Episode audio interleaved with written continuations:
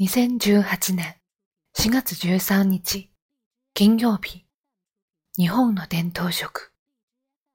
四季折々の自然や日本独自の文化や生活の中で育まれてきた色彩を伝統色と言います。代表的な色に藤色、藍色、桃色、茜色、山吹色などがあり、現代の着色材料で再現できる色だけでも400色以上あると言われます。数ある伝統色の一つに、桜の花びらのような淡い紅色を指す桜色があります。3月から5月にかけて桜は日本各地で美しく咲き、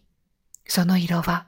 私たちの心に安らぎを与えてくれています。日本の伝統色は桜色のように自然の持つ色合いに由来して付けられたものが多くあります。同じ赤でも何十色もの多様な色があるのは、それだけ繊細で豊かな自然が身の回りにあることの証と言えるでしょう。